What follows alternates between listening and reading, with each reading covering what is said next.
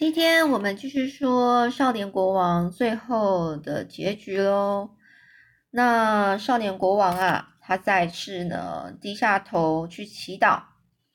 他祈祷完毕的时候，他站起身来，转过头去难过着看着他们。他们是什么人呢？他们就是那些呃一些呃贵族，还有一些其他大臣。手中呢是拿着宝剑，还有盾牌，准备是要去杀掉那一个说做梦的那一个人，也就是那个国王，那一个穿着就像乞丐一样的国王，他呢为这个国家带来耻辱的那个男孩。所以呢，这个他就想，不过在这同时间啊，大家。他转身过来，去难过的看着这这些人们的这些人的时候呢，这些人啊，看到哇，阳光透过彩色的玻璃窗照在这个少年国王身上，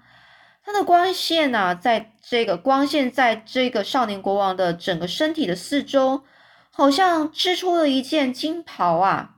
金袍就是袍子，一个很大的那种国王的那种袍子。比那件为了取悦他而编织的黄袍还更加美丽。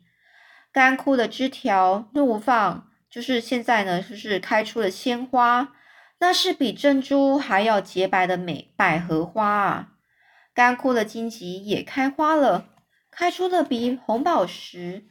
还要再更红的红玫瑰，比上等珍珠还要洁白的百合花。它们的根茎是由闪闪发亮的银子做成的，而比红宝石更红的玫瑰，它们的叶子呢是由金色金子呢去那个金块那种金金金块，就是金银财宝那个金啊所铸造而成的。所以呢，他现在呢，少年国王啊，好像就穿了一个国王的衣服，就站在那里。珠宝镶砍镶砍的那些圣坛打开了盖子，就是有一个圣坛呐，上面是是镶着那些金银珠宝的圣坛打开了盖子，从光芒四射的圣体夹中的水晶啊，就是说从光芒四射的这个呃夹中，就是这个圣坛里面啊，水晶散发出神秘的光芒。就意思是说，这个很奇怪，这圣很非常洁白，呃，非常神圣的一个一个圣坛上，然后它里面的夹，那个里面就是有圣坛圣坛的夹夹中啊，出现了一个神秘的光芒。这个神秘的光芒呢，转呃直接照在这个这个少年国王的衣服上面，而这个国王呢。就穿着这个衣服，就好像就是一个非常非常精致的、非常神圣有的一个衣服呢，就站在那里，整个看起来就好像充满了上帝的光芒的感觉。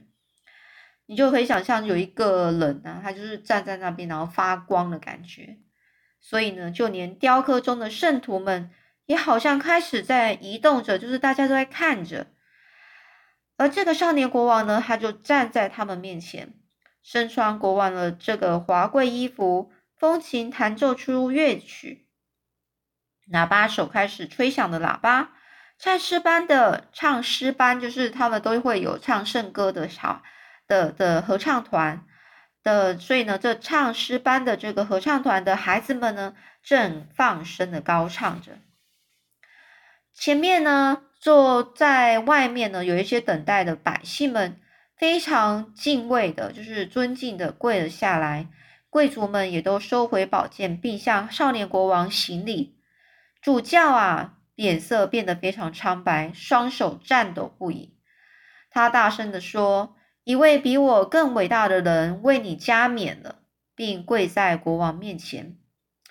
那少年国王就从高高的祭坛上走了下来。穿过人群，朝着自己的房间走去。这时候，没有一个人敢去看他的脸，因为那个容貌就像是天使一般。因为就是太神圣了，没有人敢看。就好像是呃天神降临的感觉。好，那这边有说到说，呃，这个主教他呢就说，哎呀，有一位比我更伟大的人为你加冕，那你说有可能是谁帮他帮这位少年国王加冕的呢？你想想，有可能就是天上的神明吧，那个上帝。那其实我觉得这个故事呢，其实是有一点劝人啊，就是说向善的感觉。但呢，他其实呢，这个作者有可能也是在反映说，当时候每个人的一些呃生活的形态，然后大家对呃物质的一些价值观，价值观就是说，有些东西你觉得这个东西是非常好、非常值钱的，大家都很想要的，可是呢。这个少年国王，例如说，他认为说，那皇冠或是真是是宝石，是从一个那些呃人身上流血流流泪的人身上呢，或是甚至呢，需要用一个很多人的生命呢去换取来的。呃，像黄袍啊，那些织布机，是不是那个贫穷人苦人的人家呢？就是他们呢是。为了要织黄袍出来，每夜每天每天每夜的呢，就没什么东西吃，然后就继续的赶工，然后红宝石啊，还有那些珍珠啊，是不是都需要呃很多人的生命然后换来的呢？这个少年国王呢，他就认为说这样是不对的，他觉得非常的忏悔，我觉得应该是这样子，所以呢，他非常忏悔之后，他开始呢去跟。很多人说这是他梦到三个梦，就希望这些人呢能够去从这个目目前的这个物质非常这个现实状况的物质生活中醒过来，不要再追随那些就是物质上的享受，嗯，要重视，呃，就是心灵上的，例如说百姓到底有没有真的过得好啊，或者是说。嗯，这个商人是不是不要再应该是要去救济一些穷人呢？啊，或者是一些神职人员，是不是应该呢要多关心给一些穷人呢，或是比较劳苦的人呢？那我是觉得说，这是有一点在让希望人呢去反思，就是反省思考的一个故事。好，那我们今天就先讲到这里喽。今天的少年国王就讲完了，那下次呢，我会说另外一个故事。好，今天就这样喽。